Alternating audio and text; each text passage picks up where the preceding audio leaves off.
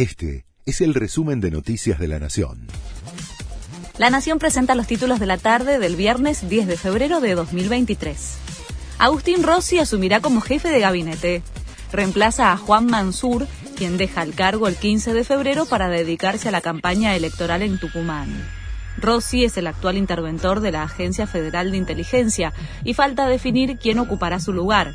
Vuelve a sonar Al Bistur para el cargo. Alberto Fernández volvió a defender los logros de su gestión. Solo China nos supera en crecimiento económico, dijo el mandatario en un acto en Verazategui. Se jactó de las políticas de su gobierno y llamó a la unidad. Los errores que cometimos nunca fueron en perjuicio de la gente y fueron de buena fe, afirmó el mandatario. Revelan que anoche en un solo vuelo llegaron a Ezeiza más de 30 embarazadas rusas y que hay seis demoradas.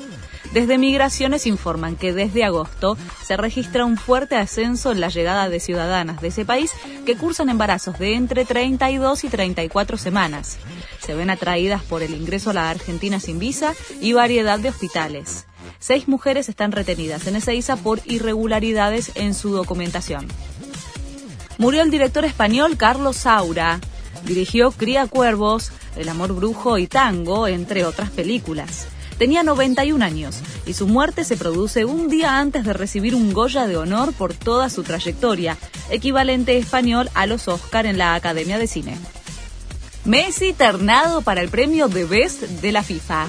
Es uno de los tres finalistas y comparte la terna junto a los franceses Mbappé y Benzema.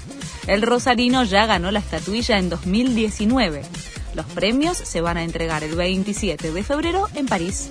Este fue el resumen de Noticias de la Nación.